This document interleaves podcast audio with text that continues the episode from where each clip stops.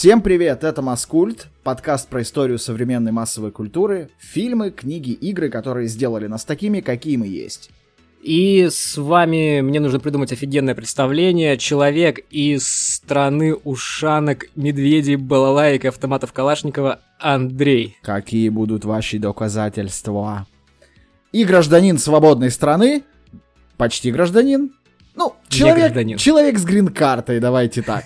Гришка из далекого заокеанского нечто. Салют, как дела? А сегодня, как вы уже поняли, мы поговорим про то, что делает нас всех э, более милыми, более э, расслабленными, прикольными. Мы начинаем сами урчать, э, выгибать спинку и э, немножко топтаться по махровому одеялку лапками, потому что сегодня мы поговорим про котиков котиков в массовой культуре, котиков в истории, про то, почему мы любим котов и почему мы всегда так умиляемся тому, что они есть.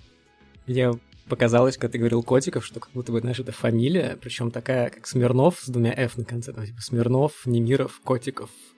Котиков. Мне кажется, это был бы отличный, отличный бренд. Кстати, да. да. Офигенный бренд премиум еды для котов.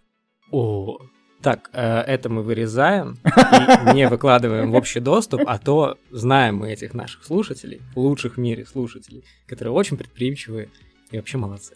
Вообще коты очень давно в истории человечества прописались и прочно. Как бы массовая культура, она же началась не в наши любимые святые 80-е, а вообще все, что сотворил человек во все времена своего существования, так или иначе является массовой культурой, даже там наскальные рисунки какие-то. И истории про котов, они прорастают откуда-то еще из древности. А, я не знаю, наверное, где-нибудь в Египте, да, были самые древние коты, известные нам? Ну, сложно сказать про известные нам, ну, наверное, да, то есть это, я бы сказал, что это Египет, исходя из того материала, который я смог э, посмотреть. А, а домашнили котов приблизительно в третьем тысячелетии до нашей эры, то есть это пять тысяч лет назад. Это как мем, мем, знаешь, был, типа, э, кот такой. Хм, у человека есть огонь и тепло. Пойду к нему погреться, что может случиться? Типа, через три тысячи лет такой кот в костюмчике сидит в срад. А, ну да, то есть пять тысяч лет назад ходили неандертальцы, видимо, всякие, ну, такие очень-очень древние, какие-то необразованные люди, в плане, что они еще не образовались как люди а коты и Байден, судя по его речам. Да, давай попробуем посмотреть с самого начала. И действительно, то, что происходило 5000 лет назад, это третье тысячелетие до нашей эры, примерно в это время фермеры э, смекнули, что с котами, которые в то время были дикие, и, скорее всего, речь, речь идет о, о Египте, потому что, в принципе, Египет — это одна из четырех колыбелей цивилизации, там еще Месопотамия, что-то в Азии и что-то в Африке, но я сейчас точно не скажу. И в Северной Корее считают, что еще в Северной Корее. Я просто недавно книжку по этому поводу читал, и там так написано. И да, это был взаимовыгодный союз а, фермеров, которые сажали зерно, взращивали зерно, собирали зерно, потом собирали зерно и а, складывали зерно э, в зернохранилище, и там они хранили зерно. Вот, а на это пиршество прибегали всякие мыши, грызуны. Позволю и... уточнить, позволю уточнить. Фермеры, значит, занимались зерном, да? Да, зерном. Это были плохие фотографы, и у них была очень плохая камера, и они делали такие вот фотоснимки. Хранили их в специальных хранилищах, и туда сбегались окрестные мыши, потому что, ну, что, ништяк, дофига зерна можно похавать. И за ними туда сбегались коты местные, потому что, ух ты, дофига мышей можно похавать. Интересно, что никто более большой за котами не прибегал. То есть я не знаю, кто там ест котов, но какие-нибудь волки там или кто там был в Египте, какие-нибудь львы, я не знаю, вот лев может съесть а, кота. То есть, типа, он его за братана считает или, в принципе, нормальная добыча? Ну, я, не знаю. Я думаю, что чисто в теории, конечно, может, но, типа, не надо ему это. Угу. Um, да, и где-то приблизительно uh, в одну тысячу лет до нашей эры, в эту дату, начал образовываться культ котов в Египте. Я, честно говоря, э, не очень понимаю, с чем. То есть я понимаю, с чем это связано. Это связано с тем, что пришел новый э, фараон, и звали его Шишонг, кажется, первый. Шоша... Оревуар! Шошонна! Шошонг, да, он ел шакшуку и жил в Шоушенке. Шушукался с мышами. Да, и он начал... Э, вместе с его приходом начался форс культуры плодородия, и вместе с тем начался форс э, богини плодородия Баст, она же э, Бастес, она же Бубастис, она же, возможно, кот Борис, но это не точно. И она изображалась как женщина с головой кота или просто как тупо кошка. Вот. Для меня, на самом деле, очень интересна следующая мысль, что... То есть, хорошо, они начали форсить именно плодородие, да, для этого... А, зачем они начали форсить плодородие? Они начали форсить плодородие за тем, что очевидно, развивалось государство, это какое-то одно из первых государств вообще на территории Земли всей. И понятно, что государству нужно при увеличении количества жителей производить в каких-то больших масштабах зерно, и поэтому ты делаешь больше зерна, ты заставляешь людей выращивать больше зерна, и, соответственно, эти люди начинают, как бы, вот они занимаются плодородием, значит, нужно молиться богине плодородия. Или это все могло быть наоборот, это могло быть сверху вниз. Ведь это же первое тысячелетие до нашей эры. Пропаганда как понятие не существует. Вот представь, ты фараон, да, в Древнем Египте. Перед тобой стоит задача как стратегии государства на ближайшие, там, ну, несколько десятков лет, да, например. И тебе нужно как-то зафорсить плодородие, и ты же можешь это делать через жрецов, то есть ты можешь как бы аккуратненько просить жрецов, чтобы они так аккуратненько сегодня на секунду больше посвящено там какой-нибудь, не знаю, молитве там э, богини Баста, да, времени.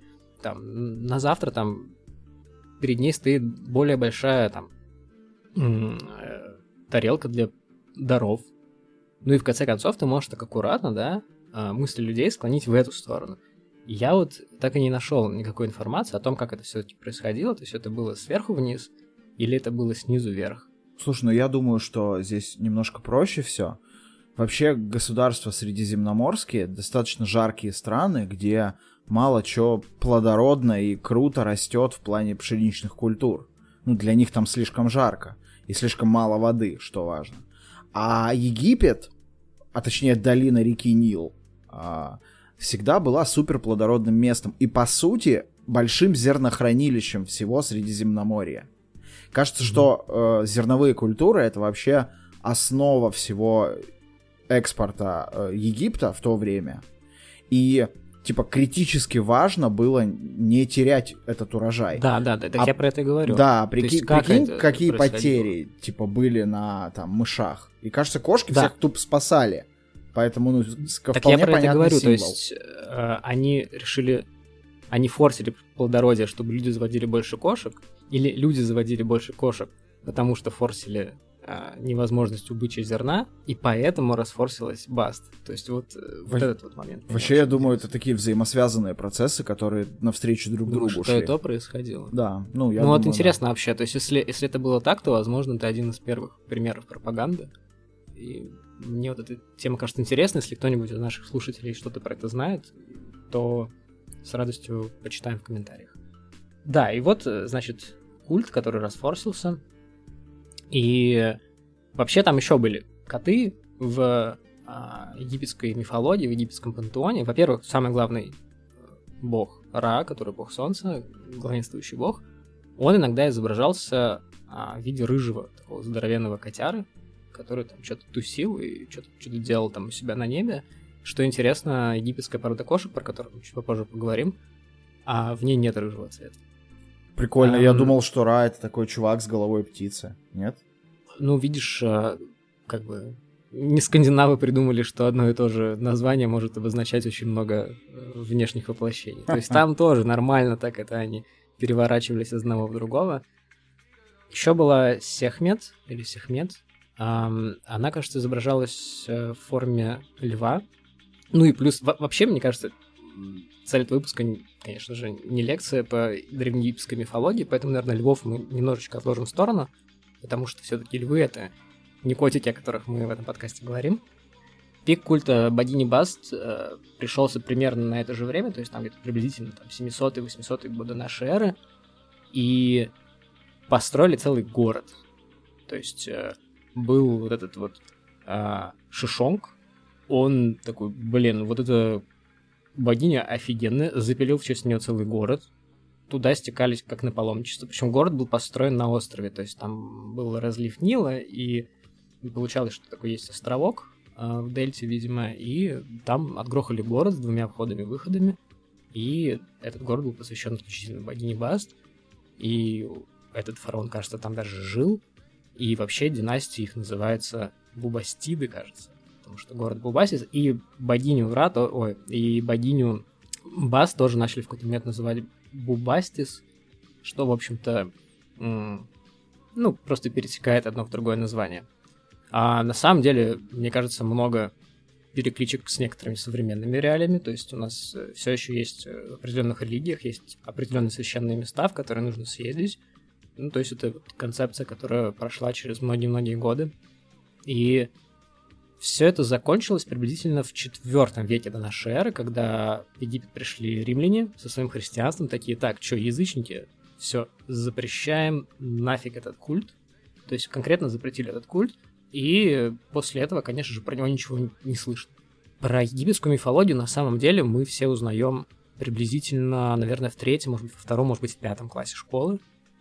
И, честно говоря, именно поэтому я ее ненавижу, потому что я ее проходил раз 10, наверное. Ну, то есть, вот, я не знаю почему, но Древний Египет, он его проходит, я не знаю, сколько раз в школьной программе, я не знаю, какие сейчас школьные программы, но я учился в трех школах, и еще я учился два раза в шестом классе. В общем, Египта я наизучался, причем одного и того же материала, просто дофига. Это как Present Simple и Ваня Усович из его последнего спешла. Ты знаешь Present Simple? Ну, типа. Um, стоит поговорить о том, как выражался именно этот культ. А, то есть просто так, конечно же, не поклонялись кошкам. Были определенные ритуалы. Например, из особенно мне понравившихся, это если у тебя дома умирала кошка, то ты сбривал себе брови. А если кто-то даже случайно убил кошку на улице просто бродячую, то этого чувака тоже как бы побивали, причем иногда до смерти. Известен даже случай, когда вот как раз э, вот, римляне пришли, были какие-то терки между Египтом и Римом, и тогда уже было понятно, что Рим доминирует в этом э, соперничестве, в этом сражении. И какой-то римский чувак на колеснице сбил кошку, и египтяне, они, в общем, не забоялись, и этого парня как следует как бы окучили. Я не помню, умер он или нет.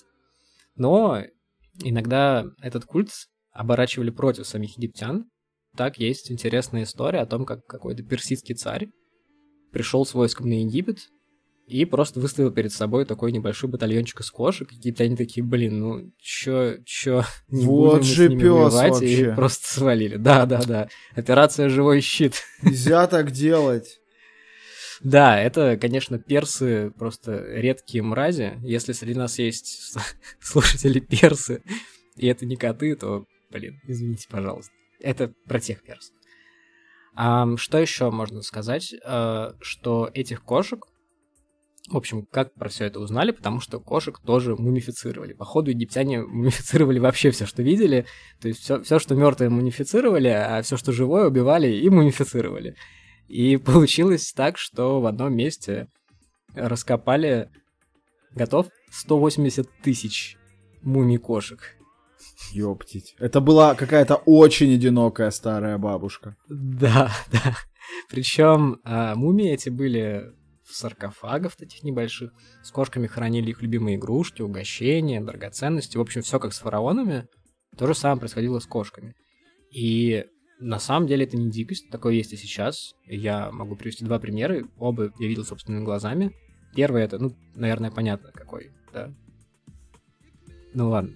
Первый — это Индия и их коровы. Там тоже коровы совершенно какие-то страшные, тощие, больные, ходят по улицам, там, жрут мусор, но ты не можешь ее трогать. То есть, если ты едешь на машине, и перед тобой на дорогу вышла корова, то ты просто ждешь, пока она закончит делать то, что она хотела делать на этой дороге. И второй, менее популярный пример, это эм, специальные священные петухи на одном из Гавайских островов. А, я был там один раз, и ты прилетаешь на этот остров, кажется, это остров Кауай, бросается в глаза, что очень много куриц и петухов бегает. Ну, просто вот как у нас кошки-собаки, причем дофига этих петухов.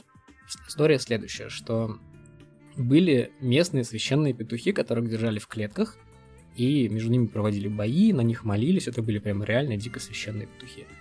Потом приехали какие-то поселенцы на этот э, Гавайский остров, а, какие-то вторжения какое-то было осуществлено, и они завезли э, свои птицефабрики. То есть, ну, привезли просто обычных кур и петухов. А потом случилось, кажется, цунами, небольшое наводнение, которое тупо сравняло с уровнем моря этот остров, и все клетки со священными петухами развалились, и священные петухи как бы выбежали из этих клеток и начали люто неистово спариваться с обычными курицами. И так как ты хрен поймаешь, а еще как бы хрен различишь, кто из них священный, кто нет, то решили, что, ну, типа, они теперь все священные, и поэтому они там бегают. Наверное, как бы ты можешь там, переехать на машине, тебя не забьют кам- камнями, но... Вот, но это не точно. Аборигены... Ну, там все-таки какая-то цивилизация есть, то есть все-таки... Но, да, наверное, раньше тебя могли забить камнями или там копьями какими-нибудь. То есть, опять-таки, это тоже есть, как и вот э, специальный священный город, так вот и специальные священные животные, которые ходят, тусят. И, наверное, последний вопрос, который я хотел бы осветить сегодня, это ну, в связи с египетской мифологией, египетскими котами, это, собственно, порода египетских кошек. У нее очень интересная история. Вообще, кот по египетски это миу. Ну, настолько, насколько я могу передать этот язык, вообще пишется как э, буква М, буква J и буква W. То есть там, в принципе, нет гласных в этом слове. Так они поляки, и... что ли? Мжу. Ну, наверное, да. Мжу. Ну, нет, есть еще вьетнамцы, у которых там нет гласных иногда. Там всякое бывает. Ну, в Израиле, по-моему, говорите, что же нет гласных. Или, или, или Болгарии какие-нибудь. Да, и а, в какой-то момент, а, в начале 20 века, европейские заводчики попытались возродить э, породу египетских кошек, ну, то есть вывести, то есть понятно, что там в Египте, там в Каире бегает дофига кошек. И они такие, давайте как бы выведем что-то похожее на то, что мы видим на каких-то там изображениях, там фресках и прочем. И начали выводить, но, к сожалению, началась Вторая мировая война, и Вторая мировая война поставила крест на а, всем этом проекте, и все загнулось. Но а, в те же годы, когда все загнулось у европейских заводчиков, проснулись наши. Точнее, проснулась э, княгиня Наталья Трубецкая, которая сказала, так, мы вот эту породу сейчас возродим. И она, короче, насобирала кошек, которые остались от тех селекционеров. Насобирала еще в Каире на улице каких-то кошек. Начала выводить породу, начала ее сохранять. А, там очень тщательно отбирали так, чтобы было похоже вот на картинки. И в итоге вывела. И по большому счету, если у вас дома живет египетский мау, то с большой вероятностью, ну, если это сертифицированный мау, то с большой вероятностью это потомок одного из тех котов, которые а, собирала и скрещивала Наталья Трубецкая, а они, в свою очередь, как бы якобы потомки тех котов, на которых реально молились эти египтяне и которым поклонялись. И коты реально эти прикольные, у них очень длинные ноги задние, и они выглядят очень несуразно, и они очень быстрые. Я одно время жил с египетским котом в одной квартире, это, конечно, удивительное существо, и прям вообще офигенный чувак. Ну вот, наверное, такая история про египетских котов сегодня.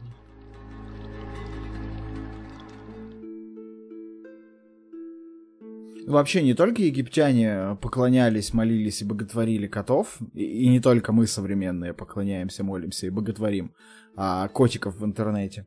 А, наверное, самый крутой, на мой взгляд, случай, вообще история поклонения котам и проявления этого поклонения есть в стране, в которой, в принципе, поклонение чему-либо всегда происходит очень активно, очень ярко, очень бурно и прям вот, ну, до последней капли крови прям ребята поклоняются и фанатеют.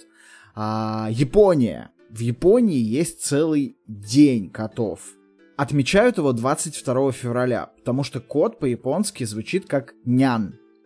А нян это также означает цифру 2 в Японии. То есть 22 числа второго месяца 22 февраля. У них каждый год День котов.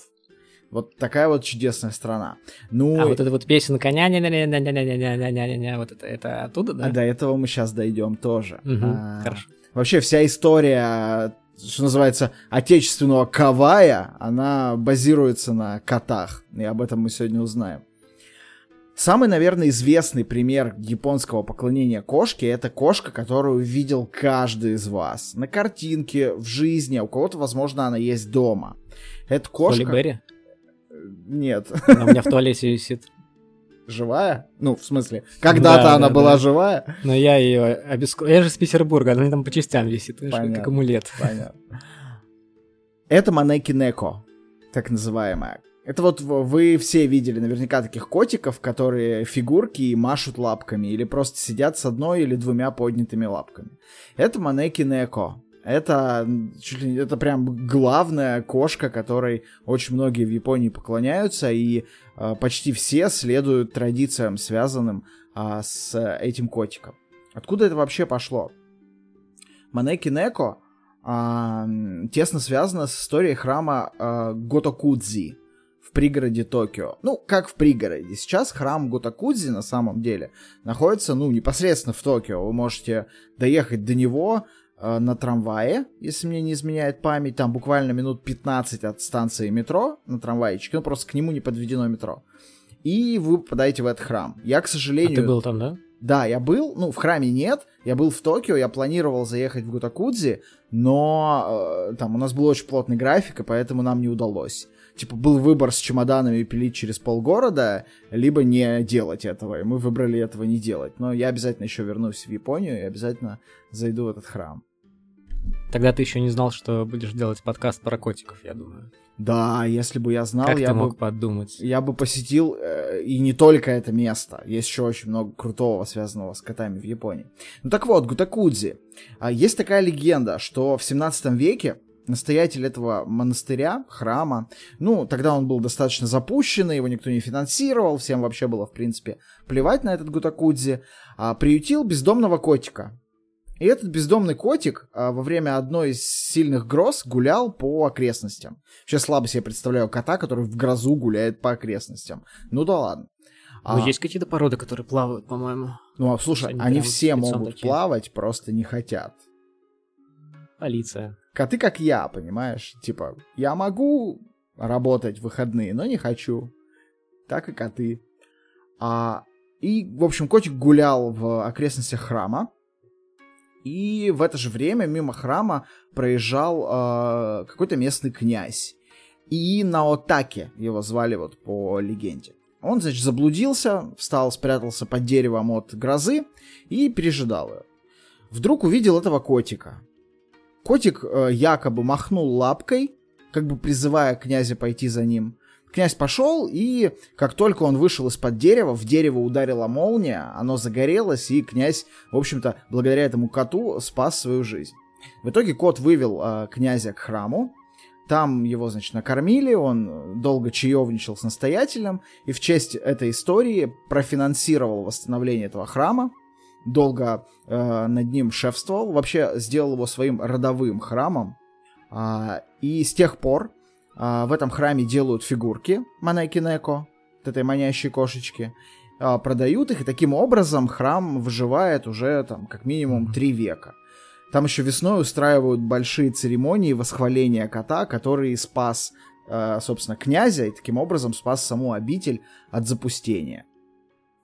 Я вообще думал, что эти котики китайские. Я тебе скажу почему, потому что я особо не путешествовал по Азии до того, как сформировал свою картину мира, и котиков этих я видел либо в фильмах, в китайских именно магазинчиках каких-то, типа вот Кремлины, вот этот магазинчик, или в Чайнатаунах, в больших городах а, Европы и Америки. Вообще, твои слова не лишены правды, потому что по одной из легенд в Японии э, кошки появились именно из Китая. Не Манеки Неко, а в целом кошки. А, есть две версии этой истории. Первая версия состоит в том, что китайские торговцы, которые перевозили книги в Японию, брали с собой котов на корабли, чтобы мыши не грызли книги. Ну, то есть, опять же, коты приходят в жизнь людей через их а, ультимативный скилл ловить грызунов. А, Они именно за это всеми и ценились, я так понимаю, всегда. По Но второй... они при этом еще образованные, то есть ты же не заводишь себе жабу, чтобы она типа, комаров ловила. Это тоже правда. То есть жаба не способна любить. А кот, наверное, все-таки способен. По второй версии этой истории, коты были подарены японскому императору. Ему подарили пятерых представителей. И из этих пятерых котов и расплодились, собственно, все остальные котики, которые есть в Японии. У китайцев есть другой символ, который выполняет примерно ту же функцию, что и Манеки Неко. Дело в том, что Манеки Неко вообще сейчас используется как фигурка, которая а, приносит того или иного рода удачу. Поэтому ты ее видишь в разных магазинчиках. Если у Манеки Неко поднята левая лапка, это значит, что она приманивает клиентов. Если правая лапка, то она приманивает деньги и удачу. Иногда у Манеки Неко подняты обе лапки, потому что, ну, ах бы и нет. То есть тебе нужно как бы посчитать, да, то есть тебе нужно умножить средний чек на количество клиентов, а с другой стороны тебе нужно просто смотреть, какая может быть выручка обеспечена этим котом, да, и как бы вот выбрать. Ну, все зависит, Интересно. видимо, от уровня твоего бизнеса. Если ты стартап, ага. и тебе важно набрать большую аудиторию, то ты берешь себе Манеки Неко с левой лапкой. Если ты угу. уже состоявшийся большой бизнес, и тебе нужно вырастить средние чеки и общее количество GMV, угу. то тогда тебе нужна Манеки Неко с правой лапкой. А если ты нищеброд, и у тебя вообще нет, лучше взять Манеки Неко с двумя лапками, потому что кошки с двумя лапками это всегда лучше, чем кошки без какой-либо лапки. У китайцев, кстати, этот, э, эту роль выполняет тритон. Такая ящерица странная, с монеткой в зубах. А, я долго жил во Владивостоке, там много китайских рынков, вообще китайских бизнесов, и там этот тритон на каждом углу. Такая странная жаба с монетой во рту. Она как бы тоже приносит А-а-а. деньги и удачу. У Манеки Неко, Манеки Неко, кстати, тоже часто э, есть монетка, она изображается с монеткой, а в связи с этим тоже есть легенда. У японцев вообще на любой случай есть легенда. А, однажды кот выкрал у своего богатого хозяина несколько монеток и отнес заболевшему соседу-торговцу, который часто угощал этого кота свежей рыбой. Торговец на эти деньги купил себе лекарство, что-то покушать, выздоровел и продолжил котика э, угощать. Соответственно, котик умно инвестировал деньги, которые да. украл у хозяина. А вот хозяин, кажется, остался в накладе, то есть на лицо как бы раскулачивание, что ли. Ну, хозяин и при очень этом богатый. Поощрение очень богатый. Не, несколько а монеток вот... не обеднеет, я думаю. А у этих котиков с лапками же еще есть какое-то цветовое разделение, да? Да. мне говорили, что белые там, кажется, за здоровье. Нет, черные за здоровье, красные за деньги, а белые за... Самыми топовыми считаются котики э, трехцветные потому что их достаточно, ну, это вообще достаточно редкая история была в то время в Японии, котики трехцветные. И чаще всего трехцветные именно кошки. Поэтому кот, именно мужик трехцветный, считался вообще диким символом э, удачи, и вот его очень-очень любили. Японцы, они вообще очень любят котов. Uh, у них есть uh, целые острова, на которых uh, живут коты. Вот как был «Остров собак», у Веса Андерса мультик. Угу. А, есть, значит, настоящие кошачьи острова. Ашима и Тасиро. Это два мурлыкающих острова в Японии. А, по легендам, опять же, на эти острова коты попали не случайно. На Ашиме, например, хоть такая легенда. Местные рыбаки а, очень сильно боро... очень сильно страдали всегда от набегов грызунов. Ну, собственно, все легенды про котов строятся так. А эти грызуны грызли их сети. И тогда на остров завезли специально какое-то количество котов, чтобы эти коты плодились и охотились за мышами. С тех пор популяция сильно выросла, и сейчас, когда ты приезжаешь на этот остров, тебя встречают просто какие-то бесконечные толпы котов, которые, ну, я не знаю, это как голуби на центральной площади европейского города, которые окружают тебя, требуют еду и говорят, что одно посещение такого острова заменяет 10 сеансов психотерапии. О, хорошее дело. А там люди живут на этих островах или там только коты? Люди живут, но их достаточно немного. Вообще в Японии население же стареющее, тем более на отдаленных островах. И сейчас э, в основном разнообразие в жизни этих островов вносят именно туристы, которые специально приезжают туда посмотреть на вот эти мурчащие толпы. Мы приложим ссылку на видос а, про то, как происходит, значит, прибытие на этот остров, что вы видите, сколько там котов. Всем рекомендуем, но, а, пожалуйста, держите ваши мимитры выключенными, иначе они рискуют зашкалить. Хавку им как, с вертолетов скидывают? Или... Не, ну, ну люди-то там есть, их много просто. Но все равно, то есть, наверняка же должна быть какая-то специальная именно, не знаю, сеть поставок конкретно кошачьего корма на эти острова. Или как? Не знаю. Мне кажется, там туристы настолько справляются с этой задачей, что как бы их особо и подкармливать-то больше не нужно. Кажется, мыши там давно еще уже обалдели. Зарылись самые, вообще в лаву уже зарылись, и там сидят тихонечко. Но не все коты в Японии такие милые и обожаемые. А японцы вполне себе боятся дьявольских котов. А, дьявольские коты это Бакенеко и Некомата. Это такие мистические коты. Бакенеко, например, э, по легенде, это э, либо кошка, либо кот, который дожил до там, определенного э, старого возраста и обязательно имеет вес больше, чем 3 там, с половиной килограмма примерно, 3,75, если быть точным. То если твое животное, значит, достаточно старое, достаточно толстое, оно может стать бекенеко.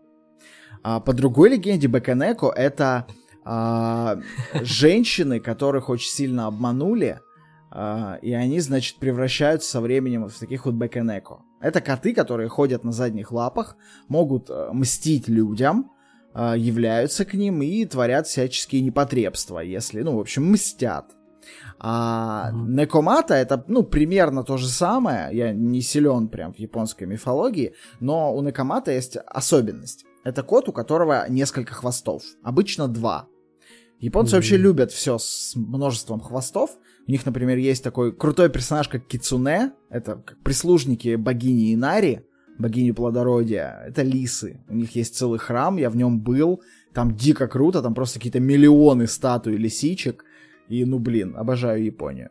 Класс. А вот, э, вот эти Маканету и как еще? Бакенеко и Некомата.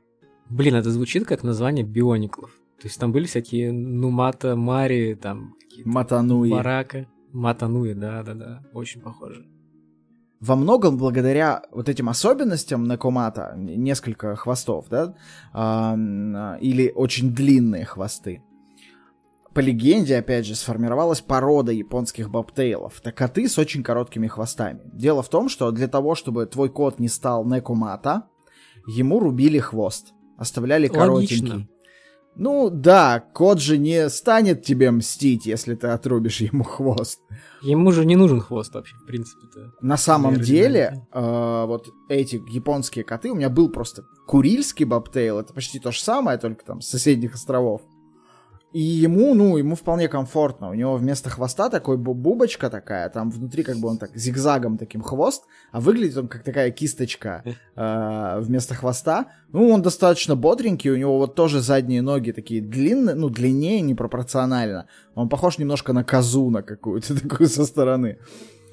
Очень Но при весело. этом не зафиксировано двух хвостых котов, в принципе, да, то есть я что-то не слышал такое. Ну, если только это какие-то мутации. Типа, породы mm нет. Породу я такую Вообще, не знаю. есть интересная особенность некоторых котов, у них 6 пальцев на передней лапе, может быть.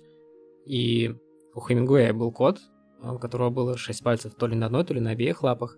И сейчас а, в городе Ки-Вест, это штат Флорида, там есть э, музей, дом-музей Эрнеста Хемингуэя, в котором он жил достаточно долгое время. И там сейчас живет что-то типа 48 или 49 котов. И что-то там 99%, то есть там, условно говоря, может, у одного нету шести пальцев. У всех остальных там по 6 пальцев, это выглядит дико странно. И опять-таки, если вам интересно, советую загуглить, посмотреть, как это... Ну, это очень какая-то дикая штука, и то есть это стабильная такая мутация, которая вот от того самого кота идет э, вниз по родословной. Прикольно, слушай. Очень mm-hmm. круто. У японцев э, были любимые и почитаемые коты не только в древности. Э, например, есть замечательная просто история, про которую я хочу прям рассказать более подробно. Это история кошки Тамы. А, дело в том, что в конце 90-х годов на одной из станций э, железнодорожного сообщения Японии, станции Киси, жила кошка по имени Тама, трехцветная. Ну, она была типично бродячая, игралась там с, с детьми, ее подкармливал владелец соседнего магазинчика, и как бы все у него было хорошо. И у станции, собственно, тоже все было неплохо. Но к 2006 году это направление, а направление э, станции Киси достаточно э, глухое и, там, можно сказать, горное, там особо ничего нет, а, стало экономически невыгодным. Туда очень мало людей ездило, и в 2006 году владелец этой линии а, объявил о ее закрытии. Местные жители со станции Киси обратились тогда к президенту Вакаяма Electric Railways, у которого фамилия, кстати, была Кадзима, а, с просьбой восстановить полноценную работу этой линии Кисигава. Люди начали уезжать э, со станции Киси, mm-hmm а, уехал. И... Он им такой, вот вам рюкзаки, короче, огромные, вот что вам надо носить, вот, вот как бы, чем эти рельсы, вы чё? Уехал. Гений. И владелец местного супермаркета, который подкармливал Таму, попросил э, кого-нибудь из э, сотрудников железнодор... железнодорожной станции взять шефство над этой кошкой. А местные жители очень быстро смекнули, что как бы котики это хорошая тема, и притащили Таму президенту Э, этой ветки. Президент на самом деле был собачником. Но, как рассказывает, собственно, пиар-служба Вакаяма Электрик, он с первого взгляда влюбился в кошку Таму, а, какое-то время с ней нянчился, там буквально через пару недель попросил сшить для нее форменную фуражку железнодорожную, форменный костюмчик. Бедная кошка. И сделали, значит, для этой кошки специальное место на станции, которое было ее рабочим местом. Назначили ее старшим менеджером станции, начальником. И э, выделили ей зарплату в виде бесконечного корма. С тех пор дела у этой ветки пошли вверх, потому что э, туристы благословенные начали приезжать, смотреть на первую в Японии кошку начальника железнодорожной станции, фотографироваться с ней, ну там все это мерчом обросло, естественно, и достаточно хорошо пошло дело. В 2008 году Тама пошла на повышение. Она стала суперменеджером станции Киси. Суперменеджер. Это еще не все. За особые заслуги перед регионом губернатор префектуры пожаловал ей самурайское звание. Для церемонии посвящения кошке шили темно-синее платье с кружевными валанами. Офигеть, какая кошка просто сидит там, жрет на халяву. А вот, слушай, такой вопрос. А, так получается, что это кошка а, с зарплатой в виде бесплатного бесконечного корма, которая супер начальник с мегастанции. Она типа может стать э, весом больше, чем 3,75, и она станет вот этой вот мака, ну-ка, бякой. Ну слушай, если она станет да, действительно баканеко, то с ней тогда точно спорить не стоит, и станцию ее трогать тоже не стоит. А она еще и самурай, да? То есть вот именно. У нее, я не удивлюсь, если у нее был маленький меч. О, у всех котиков есть маленький меч. Казалось бы, фаново, но а, согласно исследованию, которое в том же 2008 году провел профессор, целый профессор университета Кансай, а, значит, присутствие вот этой вот кошки Тамы на станции привлекло на линию Кисигава, на которой находилась станция Киси, сейчас находится, на 55 тысяч пассажиров больше, чем они вообще прогнозировали годом ранее. За время работы начальницей станции с 2007 по 2015 год Тама принесла в экономику, собственно, этой станции Киси а, примерно 1 миллиард йен. Это около 600 миллионов рублей по нынешнему курсу. Ну, чисто вот туристы, да? То есть с помощью этой вот усатой помощницы на станции годовое количество пассажиров на линии Кисигава увеличилось почти на 300 тысяч человек. Сколько-сколько? На три сотни тысяч человек. Ага, понял.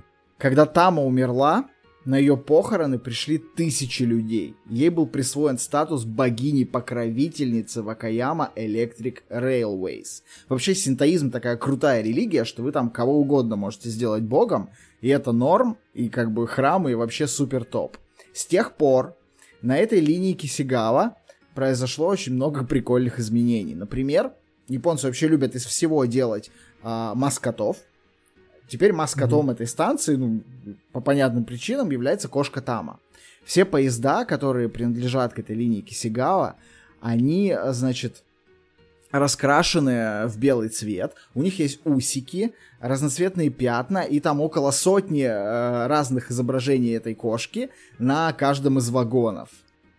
Чтобы поддерживать этот культ э, Тамы, дизайнер э, Эйдзи Митооко, он полностью переделал внутренние внешние дизайны поездов этой линии и превратил прям в железную дорогу Тамы.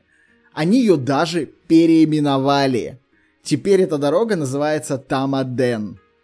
И последний, вот чтобы тебя прям убить, последний штрих, когда на очередной станции э, этой вот линии открываются двери вагона, вместо вот объявления станции из динамиков раздается мурлыканье Тамы, которое записали при ее жизни. Господи. И, понимаешь, ну, это просто безумная история. В 2009 году тот же самый Митоока, допустим, переделал здание станции Киси.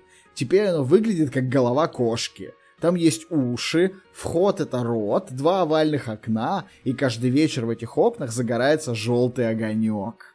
Класс. Понимаешь? Блин, это, это культ культ, культ. История настолько огромная, что в 2017 году на 18-й день рождения кошки Тамы, а ее тогда уже не было в живых, но как бы ей бы исполнилось 18 лет в этот день, тематическим дудлом в Гугле было изображение mm. этой кошки. Офигеть. То есть это прям всемирное прям признание. Очень крутая. Слушай, ни разу не слышал про эту кошку, но она какая-то дико клевая. И сейчас на каждой практически станции вот этой Тамаден есть кошка-начальник станции, и их даже зовут, э, ну то есть э, там Тама четвертая, Тама пятая, Тама шестая. То есть э, это прям превратилось в такой огромный, дико крутой культ. А... а знаешь, как эту кошку звали, если бы она вот так вот хайпила в Египте? Как? Тамара.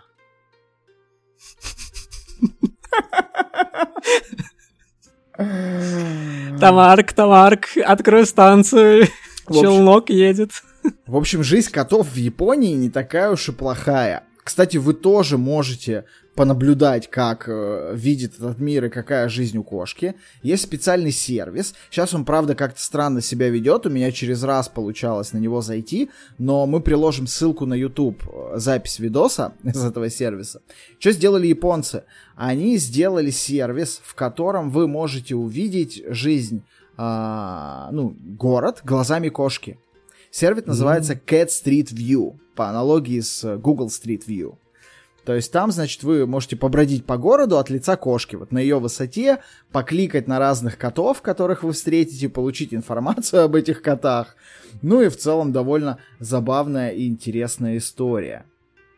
Японцы верят, что кошки приносят удачу, защищают их от зла. И с тех пор вот и станция это, и вообще, в принципе, кошки и поклонение им в Японии это достаточно важная часть их культуры. Если вы когда-нибудь будете в Японии, обязательно купите себе небольшую Манеки Нека. Не надо покупать какую-нибудь супер дорогую. И, ну, лично мне не очень нравятся э, электронные, которые машут руками и так далее. Но просто небольшую керамическую.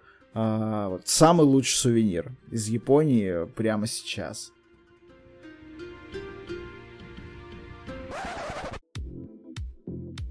А сейчас краткая техническая пауза, чтобы сказать спасибо всем, без кого этот подкаст не вышел бы никогда.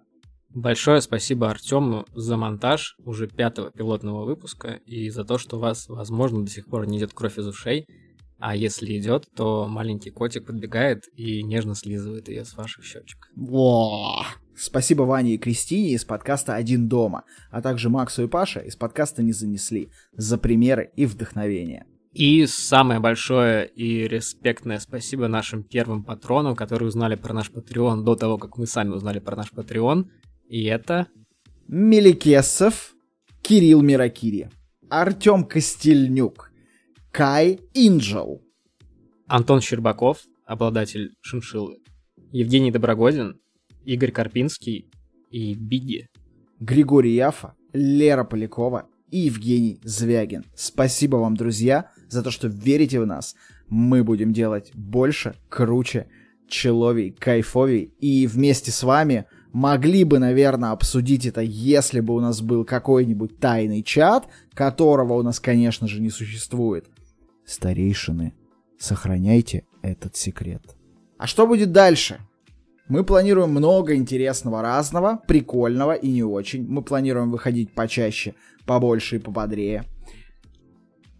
Если вы хотите слушать нас раньше и вообще слышать больше контента, приходите э, в наш комьюнити, становитесь его частью. Ссылка на Patreon будет в описании выпуска. Да, мы вот-вот разродимся каким-нибудь эксклюзивным бубнижом для патронов, э, не несущим никакой культурной ценности. Ну и вообще хочу сказать, что ты знаешь, вот э, какой аналог у графомании только вот в разговорной речи? Подкастинг. Вот, мне кажется, мы им больны.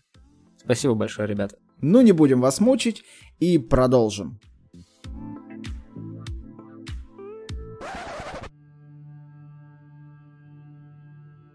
А сейчас перенесемся в Европу, в холодные северные нордические земли, в которых живут суровые мужики с бородой и топором, и недавно вы могли за них побегать в новом Assassin's Creed, и до сих пор можете, в общем-то, побегать. И эти ребята тоже перлись по котикам, как выяснилось. Вообще, оказалось, что э, все вот эти вот северные племена, мы говорим про современную территорию Дании, Норвегии, Швеции, Финляндии, частично Исландии и Гренландии, э, все эти ребята начали заводить себе котиков приблизительно за тысячу лет до нашей эры. То есть в этот момент в Египте котам уже поклонялись и построили целый город, а скандинавы тоже смекнули, что, черт возьми, если завести кота, то он будет жрать мышей, которые жрут наше зерно. Хотя я был уверен, что скандинавы жрут своих врагов. Я не знаю, мыши вообще посягаются на врагов.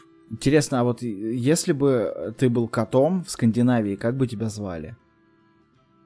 О, это отличное... Барсиксон, кажется... Барсиксон смелый. Это, это исландский кот. Вот у моего кота, пряника, у него... Э, его зовут Пряник, и у него маму зовут Халиси, а батю зовут Рагнар.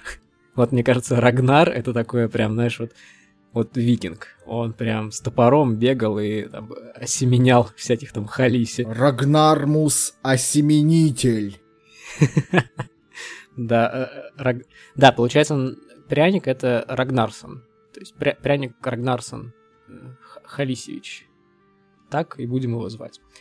Um, чем я обожаю скандинавскую мифологию? Во-первых, ее либо не проходит в школе, либо очень мало проходит, и поэтому она не успевает надоесть по достижении 18-летнего возраста. Я с ней познакомился по-хорошему, то есть если убрать там какого-нибудь Тора там или не знаю, какие-то еще там Локи, вот какие-то такие вещи, которые уже даже в Марвел перетекли, да.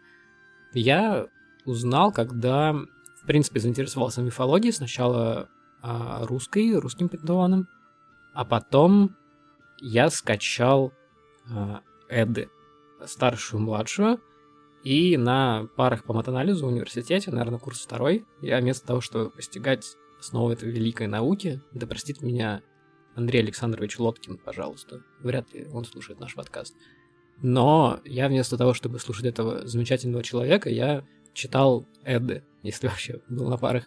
И меня поразила та дичь, та нестройность, тот полнейший трэш и угар, который происходит в скандинавской мифологии, если сравнить ее, допустим, с той же самой, которая всем надоела, греческая, которая вот, мифы, вот этот вот компиляция Куна, вот я вот это помню, вот я эту книжку тоже я читал миллион раз, не знаю зачем, и она казалась не максимально унылой. Я вообще люблю мифологию, просто обожаю, и мне кажется, во мне пропал какой-нибудь мифолог, а, но из мифов я знаю только Оксимирона.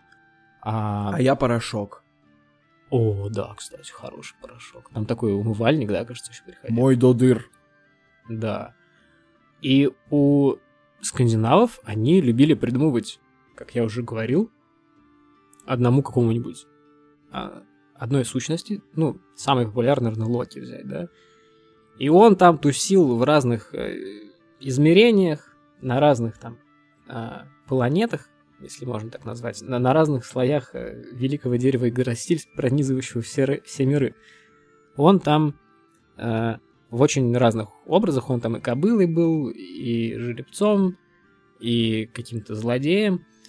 Вот, да, моя любимая тема, с которой я дико орнул просто прямо на паре от анализа. Разносторонняя это... личность, в общем, Локи. Да, да. А, значит, вот был Локи, а, и была, сейчас вспомню, а, кажется, великанша под именем Ангрбода.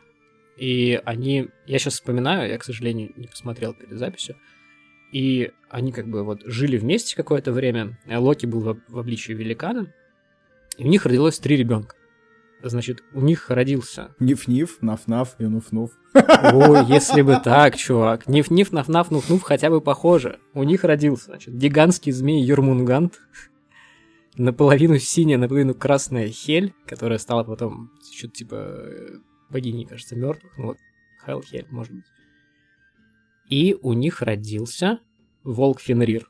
Тот самый, который тоже, в принципе, вышел далеко за рамки скандинавской мифологии и встречается много где. Вот, э, вот в этом вот аду и бреду, соответственно, были и коты. Ну, начнем, наверное, с простого. Это с того, что богиня плодородия, она вообще как бы... То есть понятно, что коты, они напрямую связаны с плодородием, и богиня плодородия, она не была котом, но она ездила на котах. То есть у нее была упряжка, в ней было впряжено два кота, и она вот так вот как бы колесила там, следила, все ли в порядке у бедных скандинавов, которые там что-то пытаются посеять в этой холодной Швеции. Я сейчас вспоминаю, как мой кот делает тыгыдык, и вот если их два, и они еще в упряжке, я очень не завидую бедной Фрейе в ее поездках. Был интересный момент, когда Тор, а, ну, тот самый а, сын Одина, он попал в Вудгард. Это одно из что типа, шести, я забыл, или семи а, измерений. Это место, где живут великаны. И там он попытался сдвинуть с места э, Утгарда Локи. Это такой специальный Локи, который как бы еще и великан, то есть это, я так понимаю, утгардовская версия Локи. Не совсем понятно, отождествляется ли она с обычным Локи. Вот. Ult- Но оказалось... Ultimate вселенная, в общем. Э, да, да, да. И как бы оказалось, что этот чувак, э, он как бы выглядит как кот. То есть вот это, он, ну, пришел Тор куда-то в другое измерение, такой начинает двигать кота, кот не двигается. В чем же загадка, спросите вы? М-м. А оказывается, это не кот, это мировой змей, которого нельзя поднять просто так, даже если ты Тор. Даже если ты Один, наверное, не все так хорошо. Вообще, пока я не забыл, хотелось бы посоветовать всем а, почитать а, переизложение. Вместо того, чтобы читать старшую и младшую Эда, они действительно достаточно сложные для чтения, даже в адаптированных переводах. И не так давно, ну, лет, лет наверное, 5-7 назад, замечательный писатель Нил Гейман а, издал свою скандинавскую мифологию, где он просто взял сюжеты тех же героев, те же сюжеты, и написал их, ну, типа, по-нормальному. Ну, то есть, как бы адаптировал. То есть, то, что так или иначе делали, там, скажем, какие-нибудь летописцы, да, то есть, они адаптировали а, то, что было написано в старых летописях под текущий язык, да, и записывали новые летописи. То же самое сделал Нил Гейман, и это один из моих любимых писателей, если не самый любимый, поэтому очень советую почитать. Ну а мы продолжаем, как бы, пора дичи. А, дальше хотелось бы обратиться к такой штуке, как Бьора или Бьера. А, в общем, у скандинавов была проблема. А, у них куда-то девалось молоко из коров, и просто уже выдаено. И куда-то пропадали сливки. И нужно было как-то объяснить эту историю, да, и они объяснили. Значит, есть ведьмы. Ведьмы умеют делать следующее. Они умеют из э, клубка пряжи, шерсти, э, каких-то обрезков ногтей и чего-то, и волос, чего-то еще, они умеют лепить. Значит, они лепят нечто, что выглядит то ли как заяц, то ли как кот, то ли как клубок в форме кота. И эта вот хрень, значит, она м- путешествует по домам скандинавов, доит коров. Не могу не вспомнить великую фразу «это наша корова, и мы ее доим». И Берем сначала укропу, потом кошачью жопу. 25 картошек, 15 молочек. Да, и, в общем, после этого они выдаивали молоко, слизывали сливки, а, воровали молоко и несли это все ведьме, которая это молоко, видимо, выпивала, и ей было кайфово. Такая вот дикая история. И еще а, есть а, истории о конкретно больших здоровенных злых котах. Так есть британский кот, здоровенный кот, который живет там в лесах, и не дай бог попадется путнику, еще он любит э, что-нибудь там ограбить, обязательно что-нибудь украсть. Он называется кот Полуга. Такое вот название у этого кота. И второй кот — это исландский тоже кот, здоровенный, э, величиной с корову. Это ёльский кот. Он очень страшный, очень черный, и он живет в пещере. И, естественно, живет он не один. Живет он с великаншей-людоедкой а с ее мужем, который ленивый и ничего не делает. Видимо, это знаешь, это как вот эм, бывает такое, что в каком-нибудь приборе на какую-нибудь а, кнопку, ну нет еще функции, ну типа допилят там ПО, будет функция. Мне кажется, вот тут так же, то есть типа кот живет с великаншей, у нее есть муж, у него как бы никакой функции нет, но если вдруг начнет какая-нибудь хрень происходить, ну типа там, не знаю, зерно начнет проливаться через край и пропадать там в земле, это точно этот чувак ворует. Ну, то есть что-то такое. То есть наверняка они просто оставляли слоты на то, чтобы оснастить этого героя какими-нибудь функциями. И еще, еще они живут с их сыновьями. Их двое, кажется, двое. И это исландские Деды Морозы. Их несколько. Вот этот кот, он, значит, э, бродит по селениям по ночам, а, и ест тех, кто к святкам не обзавелся шерстяной одеждой. Это вообще хорошая история для того, чтобы мотивировать людей э, делать себе одежду шерстяную и не отмораживать себе ничего. Ну вот видишь, мне вот видится здесь очень большое вот различие между скандинавской вот этой дичью, да, которая явно, ну, кажется, что это придумывали тысячи людей, и ну, видимо, какая-то хрень происходила с людьми, может быть, там какая-нибудь эпидемия, да, и а в какой-то момент какой-то чувак такой посмотрел и сказал, вот смотрите, кажется, те, кто умерли, у них не было шерстяной одежды, а те, кто выжили, у них была шерстяная одежда. Возможно, это просто совпадение, потому что, ну, в мире миллионы совпадений. И они такие, ну, наверное, это какой-то чувак, короче, который вот жрет тех, кто не носит шерстяную одежду. А если посмотреть на египетскую мифологию, то там все очень стройно. То есть там тоже, конечно, много есть э, с неясными функциями всяких божеств.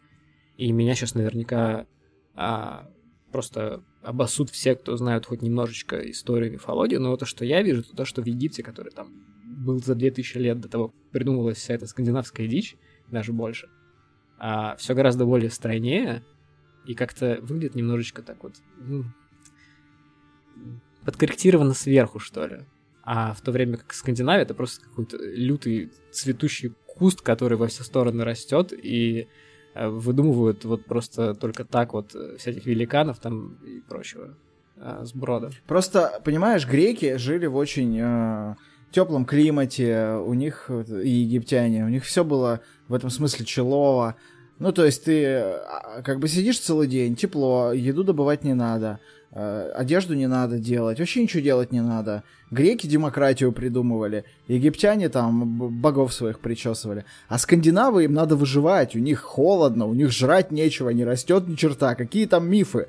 Че там по, в пьяном бреду где-то в, этом, в трюме придумал, то и нормально. А вот Йорик э, из соседнего парохода придумал другое. А смотрите, у меня о такой кот в деревне живет. Если без перчаток вышел на околицу до святок. Почему именно до святок?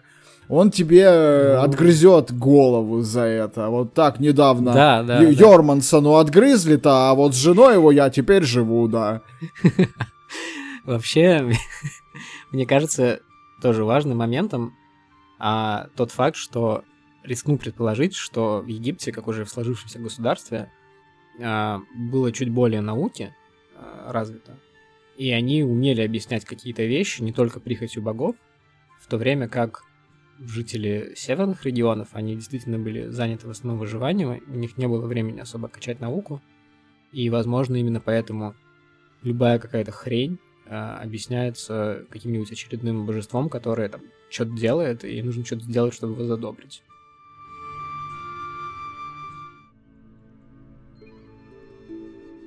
Ну, возможно, вполне возможно. Кстати, про выживание. Вернемся э, к нам в Русь, э, Россиюшку. У нас тоже были свои коты. Тут хочется процитировать великого. У лукоморья дуб зеленый, золотая цепь на дубе том, и днем и ночью кот ученый все ходит по цепи кругом. Раунд, Александр Сергеевич, э, наше все и солнце русской поэзии, придумал это не из головы. Как мы все помним из школьного курса, эти сказки рассказывала ему няня Арина Родионовна, а сказки русские народные а — это суть мифология славянских народностей. Так откуда же кот ученый и кто это вообще?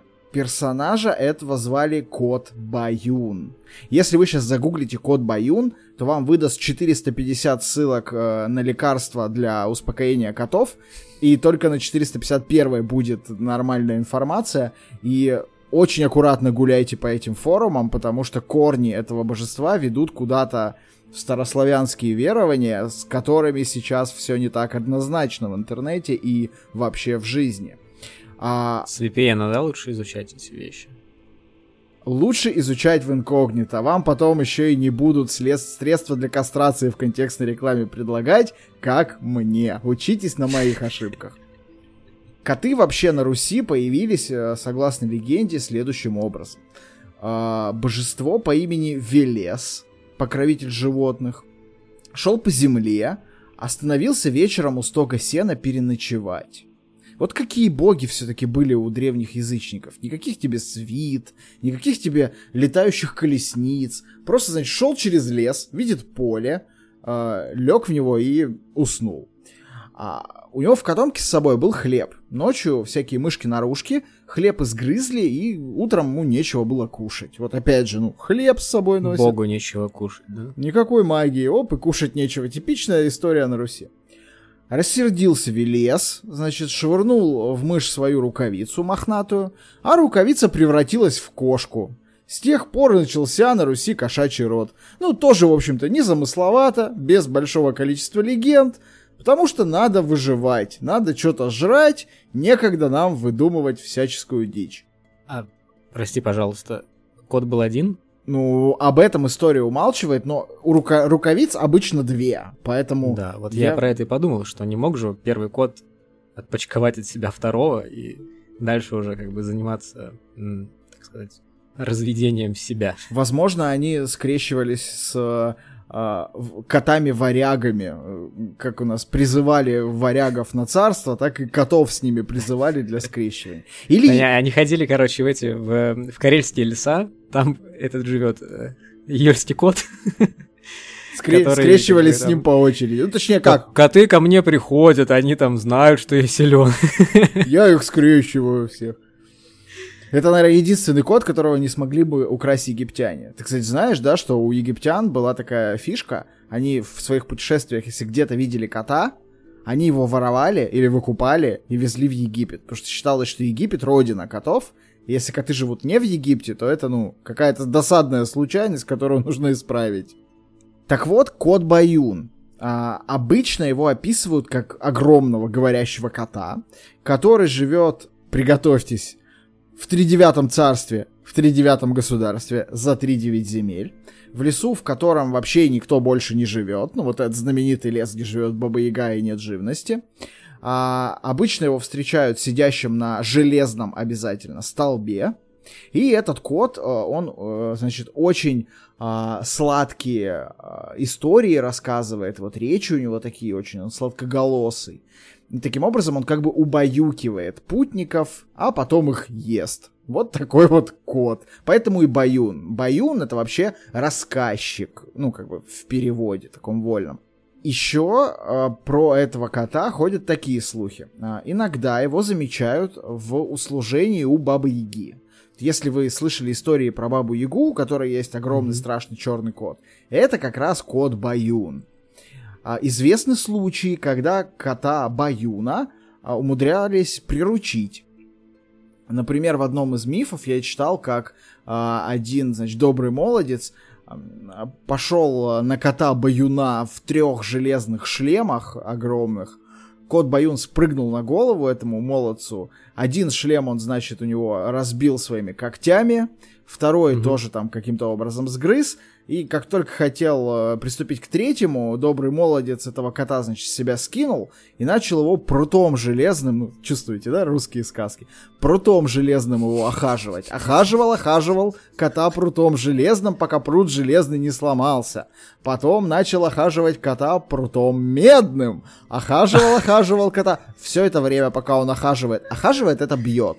Пока он, значит, избивает бедного кота, Кот рассказывает ему сказки.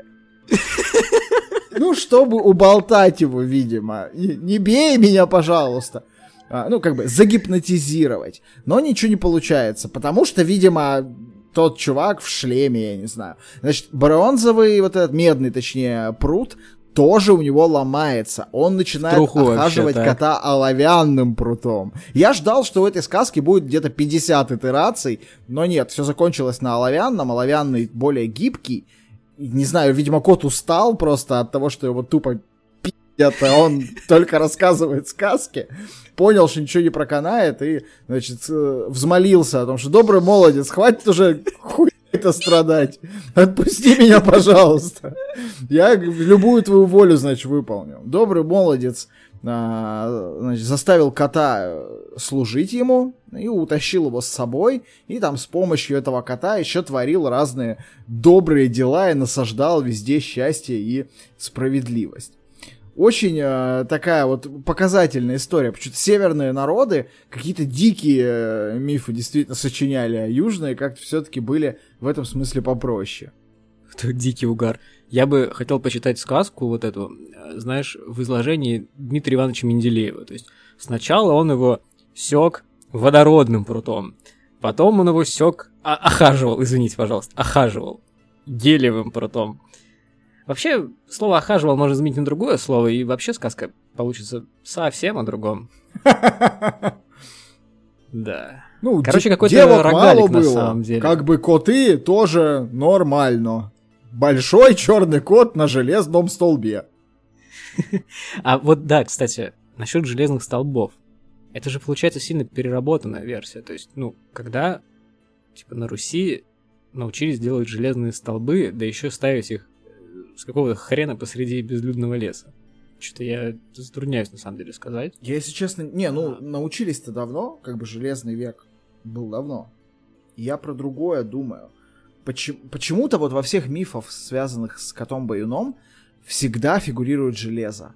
То есть, ну, этот кот почему-то всегда связан именно с железом он как бы э, с помощью железа от него защищаются. Именно железо, не меди, не латунь, они уже были известны, mm-hmm. не олово, а вот именно железо. И тут, э, ну, я даже не знаю, почему так. Вообще чистое железо считается хорошей защитой от потусторонних сил, насколько я знаю. Ну, типа, я сверхъестественное как... смотрел там. А, Железом можно было призрака разрубить. Ну не просто же так, они же откуда-то это взяли, правильно. А вот в крови много железа, то есть получается, когда кот Баюн отгрызает тебе голову, он как бы опосредованно, так сказать, пьет твою кровь, и получается, он сам себя травит. Ну, но становится сильнее. Это, это как... в следующий раз отгрызть какую-нибудь еще побольше голову. Это как мы, когда в очередную пятницу в баре пьем странные э, жидкости, каждый раз понимаем, что мы себя немножко убиваем, но становимся сильнее с каждым разом. Каждый из нас в какой-то мере тоже кот Баюн. Ну, ты знаешь, да, я вот, пожалуй, всех перечисленных... Я бы, наверное, меньше всего хотел с Баюном встретиться, пожалуй, потому что, ну, типа, я могу что-нибудь шерстяное себе сообразить на святке. Знать бы еще как-то святки, на самом деле. А тот кот, который а, в Британии там кого-то жрет, тоже я не очень боюсь боюсь его. Ну, египетских и уж тем более начальника станции я тоже как-то... Что он не сделает? А штрафует? ошмурфуют.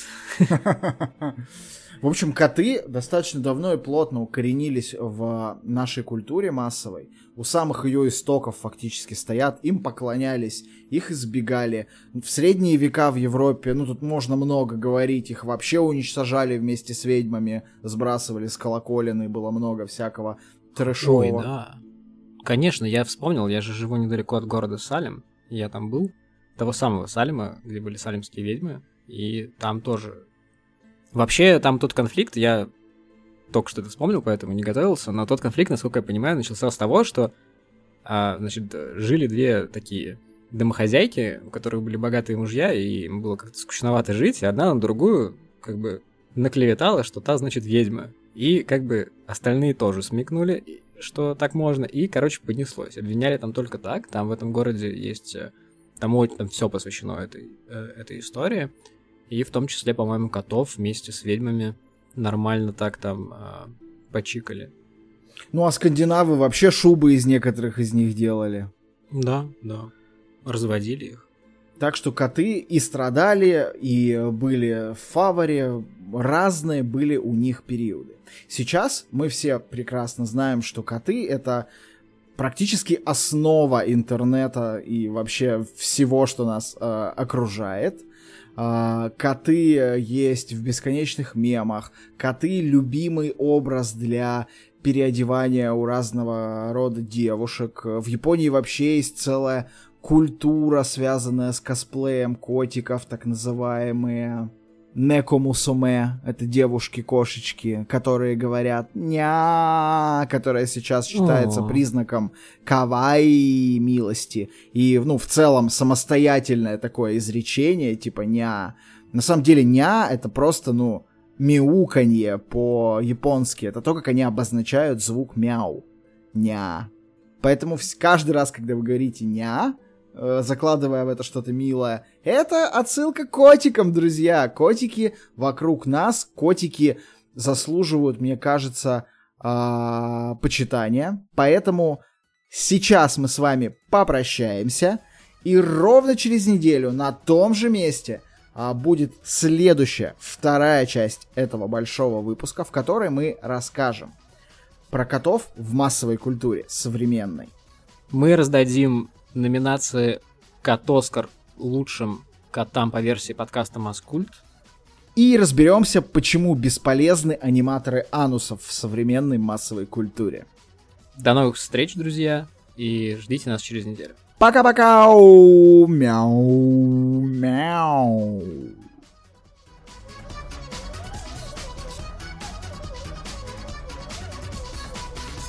Дисклеймер. Если кто-то из вас решит использовать полученные сегодня знания на каком-нибудь экзамене, контрольный или реферате, пожалуйста, подумайте еще раз. Мы не историки, мы не ученые и вообще не очень умные ребята. Мы просто веселые и любим читать разные прикольные истории в интернете за вас и пересказывать их для вас.